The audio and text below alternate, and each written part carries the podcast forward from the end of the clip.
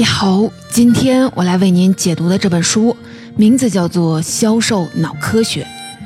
可能一说到销售，我们很多人第一个想到的就是穿着一身黑色的西装向你推销产品的人。可能你脑海当中还会浮现这样一个画面：抖音里的主播举着小白板向你介绍产品，当成交的那一刻，你就开始不自觉期待拥有这件商品时的样子了。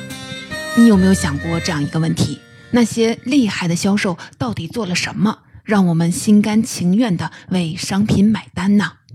不过啊，请你注意，销售并不只是那些靠推销商品赚钱的人才会做的事儿。其实我们每个人都是销售。这话怎么讲呢？你想啊，发邮件、做汇报、写方案，还有你想做一件事儿，希望家人朋友能支持你。这些在工作生活当中特别常见的事儿，其实都是在销售。你要把自己的想法告诉别人，希望人家认同你、支持你。说白了，说服别人的行为就是销售。所以啊，今天的这本书虽然说的销售这件事儿，听上去好像是只有那些从事销售行业的人才需要了解的事情，但其实它跟我们每个人都有关。实际上，这本书回答了一个根本的问题。就是如何运用脑科学的方法定制信息，有效的说服别人。这本书的作者有两位，都是一家名为“销售脑”公司的创始人。这家公司啊，你可能没听过，但他帮一些大名鼎鼎的企业取得过特别好的宣传效果，像西门子、通用电气、雅芳等等都是他们的客户。这本书的第一作者。克里斯托弗·莫林有三十多年的营销经验，在加入销售脑公司之前，就是一家上市公司的营销总监。同时呢，他还热衷于用神经科学解释消费者的行为，是研究广告影响大脑领域的专家。另一位作者帕特里克·任瓦茨，他也是多个营销和演讲大奖的得主，帮助过数百家公司达成数十亿美元的交易。他还曾经设计了一个科学实证的模型，专门研究信息是如何传递到大脑的，也是我们今天要重点说的神经地图这个概念的基础。神经地图是什么呢？说白了，就是一种说服别人的模式。想了解这个模式，就得先来说说我们大脑的结构。这本书把大脑分成了两个部分：原始大脑和理性大脑。听名字啊，你可能就知道，原始大脑进化的更早，它是我们大脑当中最基础的部分，我们的生存全靠它。它处理信息的速度特别快，你根本意识不到它在活动。比如说，你可能从没刻意的想着要呼吸，但它就自然的发生了。这完全是靠我们的本能在行动。原始大脑负责的就是我们的本能和情绪，靠直觉和感受指导行动。但理性大脑就不同了，它是后期才进化出来的，也是它让我们有了读写、思考的能力。所以啊，当我们要做出预测或者制定计划的时候，动用的就是理性大脑。你可能听过一本书，叫做《思考快与慢》，作者是丹尼尔·卡尼曼。他在书里提了两套决策系统：系统一和系统二。那个负责直觉的系统一，就是说的原始大脑；负责理性的系统二。对应的就是理性大脑。不过啊，卡尼曼说，系统一常常抢在系统二之前就会做出判断，也就是说，很多的时候是原始大脑主导了我们的决策。说到这儿啊，你可能就已经明白了，想要说服别人，就得先说服原始大脑，再来说服理性大脑。很多信息之所以对我们没有效果，就是因为信息刺激脑区的顺序错了。它先刺激的是理性大脑，鼓励我们做长期的决定。但是啊，一旦我们认真思考，也就很难被说服了。所以啊，更好的说服别人，就要说服原始大脑。具体有哪些方法呢？接下来我会从脑科学入手，分三个部分来为您解读这本书。第一部分，我们先来说说大脑喜欢什么样的信息，如何吸引大脑的注意力。第二部分，我们再来说说如何更有效的传达信息，让别人愿意信任你。第三部分，我们最后来说说如何打动别人，让人做出购买的决定。大脑到底喜欢什么样的信息呢？回答这个问题之前，我们先讲个故事。这个故事是我从尼克松的回忆录里看来的。我们都知道，美国总统大选是要公开辩论的，要想赢得选票，就得能说会道。一九六零年美国总统大选，这个时候的候选人尼克松可以说是意气风发。他是当时总统艾森豪威尔的二把手，有丰富的执政经验。而另一位候选人肯尼迪呢，更像是个新手，之前媒体曝光很少。当时啊，很多媒体都预测尼克松会赢得选举。当然了，现在我们都知道，最后肯尼迪赢了。为什么出现了这种反转呢？很多人就开始研究，其中有一种解释影响很广，说1960年是候选人电视辩论的第一年，选民投票的时候会参考候选人在电视上的表现。肯尼迪更年轻，衣装得体，看上去风度翩翩，而他的对手尼克松就有点儿不走运了。当时他的膝盖刚做完手术，更要命的是，做手术的那条腿还撞到了车门。在辩论的过程当中，也不知道是因为是状态不好，还是其他的原因，他的上嘴唇老是出汗，所以啊，他不停地掏手绢来擦汗，给观众留下的印象不怎么好。肯尼迪本来就年轻，上电视之前，他的团队还专门为他修饰了面容，他在镜头前显得英俊潇洒。尼克松这边呢，没任何的修饰。他之前因为生病住院，加上连日来为拉票奔波，瘦了快十斤，这让他原本合身的衣服变得是松松垮垮。和肯尼迪站在一处，反差更明显，最终啊就输掉了选举。顺便一说，后来尼克松在一九六八年和一九七二年再次的竞选总统的时候，可能是因为这次失败经历太惨痛了，两次都拒绝参加电视辩论。尼克松并不是个例，类似的事儿在后来的美国总统选举的辩论当中又再次发生了。这一次吃亏的人是老布什。一九九二年，老布什和克林顿竞竞选总统，这时候老布什已经当了八年的副总统，四年的总统。按理说，大选辩论对他来说完全是不在话下，但他最后输了。为什么呢？一个小动作让他败了好感。在一位选民向总统提问的时候，老布什看了看手表，选民认为他是对选民的不耐烦。后来啊，老布什输了辩论，第二天，老布什和克林顿的支持率差距就从之前的百分之八扩大到了百分之十五，一直到宣布选票结果。不过啊，也有位总统比较幸运，是谁呢？那就是林肯。很多人可能都知道，林肯长得不太好看，克林顿还调侃过这个事儿。说凭借林肯的长相，如果他生活在电视时代，肯定会失败的。但是啊，林肯却赶上了一个好时代，他刚好身处印刷时代，大家只能在报纸上看到他，这就比在电视上直接看到他视觉冲击就弱了很多。说到这儿，你就可以看出视觉对人的影响到底有多大了。我们接受外界的信息，其实不外乎就五种主要形式，也就是我们常说的五感：视、听、嗅。味触，而我们主要是靠视觉来感知周围世界的。有位叫克拉维塔的研究者就发现，人对视觉信息的处理比听觉信息要快得多。大脑还会通过其他感官输入的信息来加强视觉效果。这个现象还有个专业的术语，叫做克拉维塔效应。为什么视觉对我们的影响这么大呢？因为我们大脑当中将近三分之一的神经元都是用来处理视觉信息的。当接收到外部刺激的时候，大脑会首先的处理视觉刺激，然后这些视觉的刺激要经过一个视觉的中转站，这个就是我们的原始大脑。原始大脑当中有几个关键的守门员，一个叫做外侧希状体。当接收到视觉刺激，它就会迅速的判断这个刺激重不重要。另一个守门员是上丘，它会让我们在无意识的状态下就看到事物。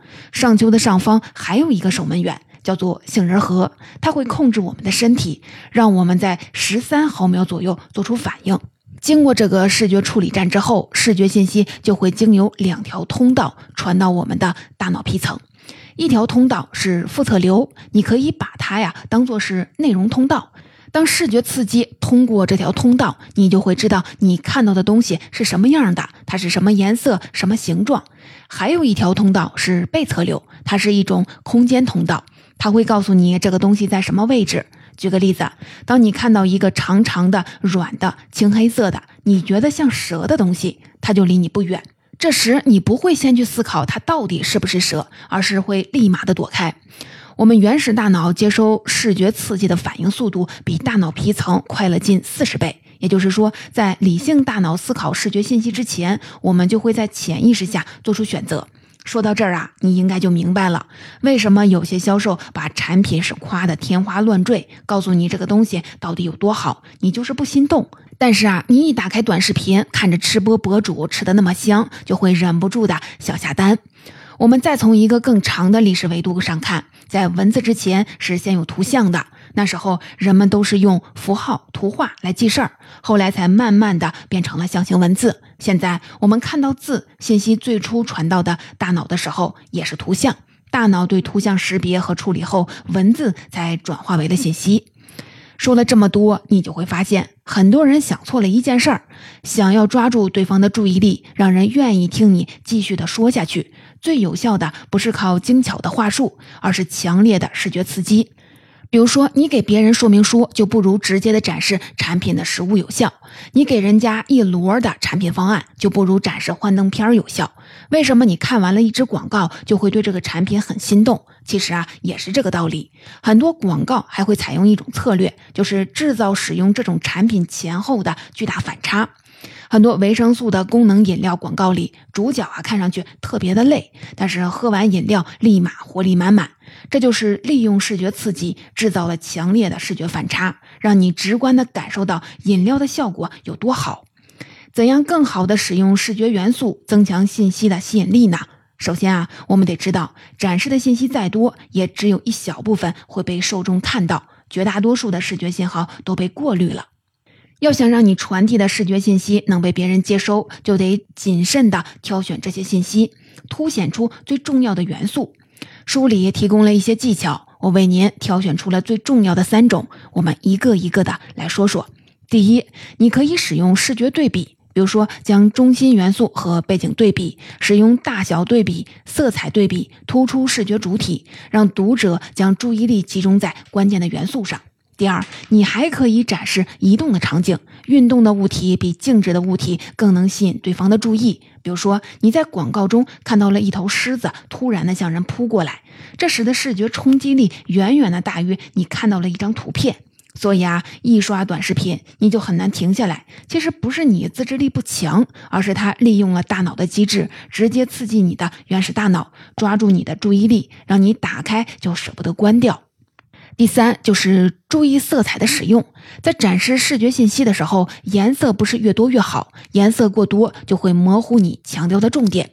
需要记住的是，我们使用的视觉元素不是为了展示图像的本身，而是为了增强信息的吸引力。所以啊，如果下一次要设计 PPT 的时候，你可以先确定主色调，也就是背景色，然后再根据主色调选取图文配色。在使用色彩元素的时候，还有一点需要提醒你注意，就是尽量的让产品的颜色符合别人的预期。高露洁曾经就犯过一个小错，他把洗涤皂换了一种颜色，结果消费者不买账，觉得新产品比原来黄色的洗涤皂的去油效果差，又没有绿色清新。其实啊，每种颜色都带有特定的情感色彩。比如说，红色通常代表着快乐、兴奋、刺激，而蓝色、绿色和白色总会与平和、宁静和善良相关。所以啊，在展示产品的时候，你也要考虑你想通过产品传递的情感，不要随意的打破人们对产品的预期。说完大脑喜欢什么样的信息，接下来我们再来说说如何更有效的传递信息，让别人愿意相信你。我们的大脑有一个特点，就是它永远的在帮身体节约能量。很多人可能都觉得胃是消耗能量最多的器官，我们每天都得吃，胃就得不停的消化、吸收、代谢和转化。但实际上，大脑才是耗能最高的器官。它虽然不重，只占我们体重的百分之二，但它需要消耗身体百分之二十的能量才能正常的运转，比人体任何器官消耗的能量都多。就算你休息了，大脑也是在耗能的。为了减少能量的消耗，我们的大脑会偏爱那些轻松简单的信息，不想听太多复杂的解释。所以啊，想更有效的传递信息，就要让这些信息清晰简洁，在短短的几秒内，让受众能了解你要说的重点。说到这儿，这还只是第一步。你就会发现，有时候你还没法让对方准确的理解我们要说的东西。如果要推销一个保温杯，你可以告诉对方这个杯子啊有五百毫升，保温二十四小时。但是啊，如果你推销的是一款软件或者是一项服务，你告诉他这个软件有什么功能，使用这项服务他会得到哪些好处，对方可能还是没什么概念。因为跟抽象的信息相比，我们更喜欢具体的信息。所以啊，想让信息传达更有效，第二点就是让信息足够的具体。具体，你可能觉得啊，这很容易做到，不就是准确的描述信息吗？一张桌子多高，一本书有多少页？但是啊，你注意，具体说的可不是数字上的精确，而是可感知。数字只是我们可感知的一个标准。假如你跟一个还没学过数量单位的一年级的小朋友介绍课桌有八十厘米高，他可能不太理解。但你要是换个说法，说当他坐在椅子上，直起腰就能把双手放在桌面上，他就能理解了。而且啊，你要知道，人的语言本身是有天然局限的，人没法想象出他们没有见过的东西。你可以想象这样一个场景。有一天，你吃了一个芒果，然后一个从来没有吃过芒果的人走过来问你：“这东西啊是什么味道啊？”你就会发现，你很难跟他描述清楚。但是啊，你可以用很多的词来形容，比如说甜、软。你还可以用各种的类比，比如你可以说吃起来的口感啊，有点像香蕉，但没有香蕉那么糯；又跟桃子啊有点像，但没有桃子那么多的水分。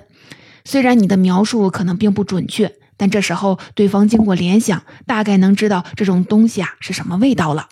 其实啊，传递信息时将产品变得可感知是一种万能的方法。比如说，我们之前说的保温杯，你介绍杯子的容量、保温时间，就不如直接的把它放在别人的面前，装上热水，让人感受一下保温的效果。要介绍软件或者是服务，不如让人亲自的体验一下。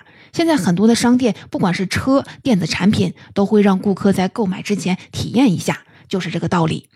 那怎样让信息可感知、能被体验呢？具体的技巧有很多，你可以使用类比或者是隐喻。比如说，有个品牌的鸡尾酒的广告是这样说的：“让我脸红的究竟是酒还是你呢？”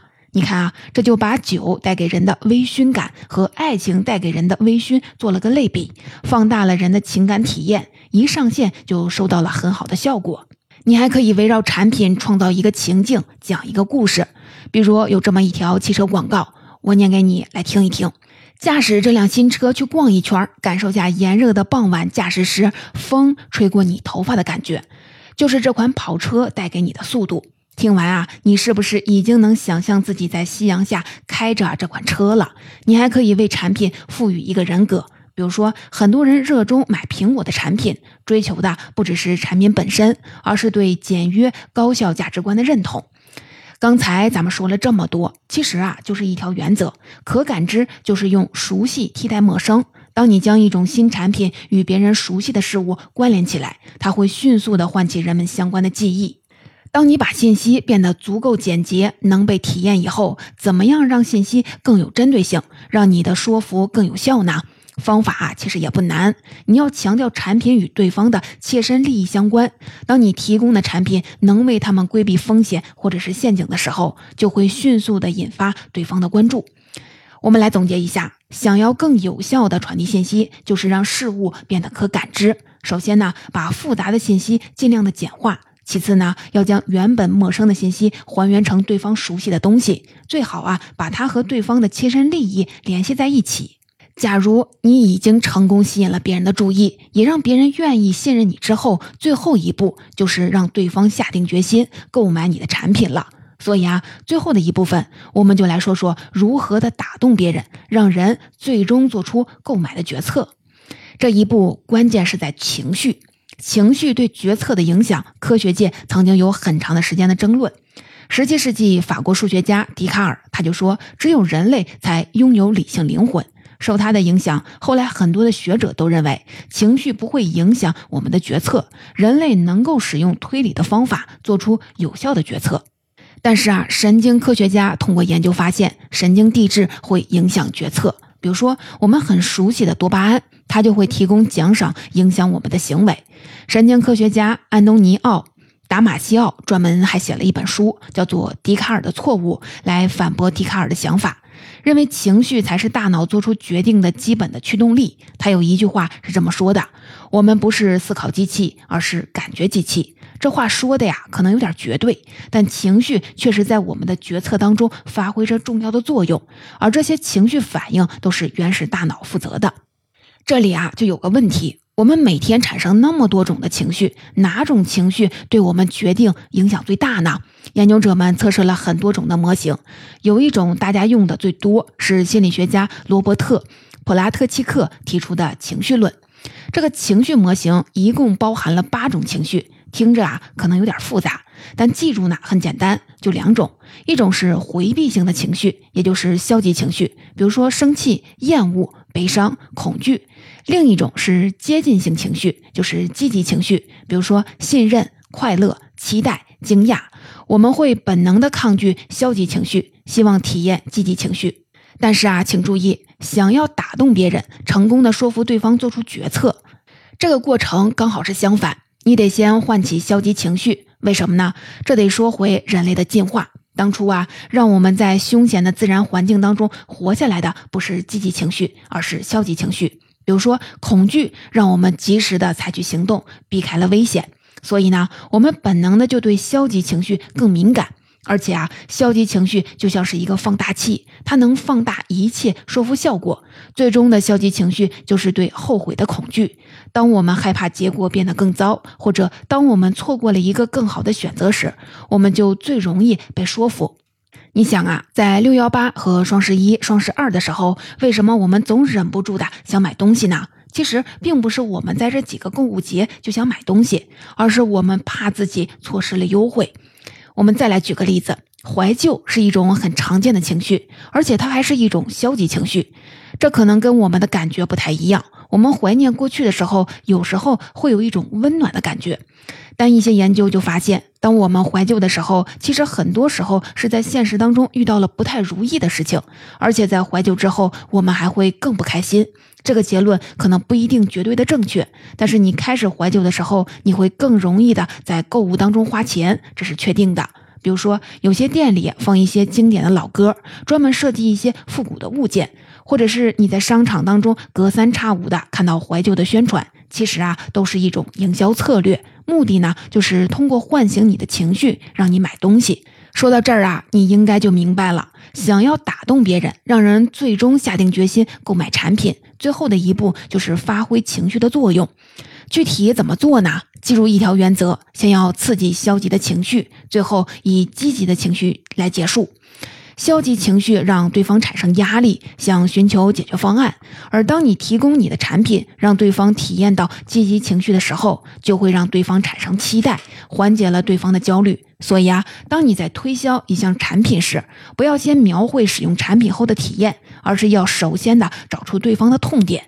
书中把痛点分为了三类。第一类是经济型的痛点，比如说损失、利润少或者是回报率低；第二类是策略性的痛点，比如说产品的质量差、生产效率低、客户投诉多或者是品牌的辨识度低；第三类的痛点和消费者自身是紧密相关的，比如说工作压力大、工作不稳定或者是加班时间长。当你找到他们最担心的问题是什么，然后再给出解决方案，这时候他们更愿意下定决心购买你的产品。实际上，不管是别人购买一种产品，还是改变原有的立场，其实都是在选择一种消除痛苦的解决方案。我们来举个例子：你看到新闻里一个人因为交通意外身亡，你可能就会开始想，要不要给自己也买一份保险呢？因为这条新闻唤起了你的恐惧，你想寻求解决方案来缓解焦虑。为什么外卖会兴起呢？它方便，不用自己做饭，没多久呢就送到了。你不用非得等到饭点去吃饭，饿了呀就能下单，不用再愁去哪儿吃了，看好哪家店就可以直接的下单。这实际上是缓解了你的时间和空间双重的焦虑，而且啊，软件还会显示还有多久送达，还会增强你内心的确定感。其实啊，任何一种商品都是一种解决方案，所以啊，想要打动别人，让人做出购买决定，就得先找出对方的痛点，然后再提供你的解决方案。总结说到这儿，这本销售脑科学就为您解读完了。我们再简单的回顾一下今天的三个重点：首先呢，我们说了如何抓住大脑的注意力。相比于听觉，大脑更喜欢视觉信息，这需要我们尽可能的用可视化的方法来传递信息。然后呢，我们说了，想要更有效的传达信息，就需要让信息具体可感。这不是你要你必须用精确的语言描绘这些内容，而是说你要让陌生的信息变得熟悉，尽可能的唤起对方更多的感受。最后呢，我们说了如何打动别人，让人做出决策。你需要先找到痛点，然后为他们提供解决方案。说到这儿啊，你发现没有？不管是我们自己来做决策，还是我们想要说服别人，影响更大的不是理性，而是情绪。虽然每个人的性格、性别、成长的环境、接受的教育、经历的事情都不同，但是我们每个人的情绪是大体相似的。我们都会因为不确定性的焦虑，也会因为期待被满足感而感到快乐。所以啊，想要更好的说服别人，就得理解对方内心的恐惧，提供一套减少焦虑的确定的方案。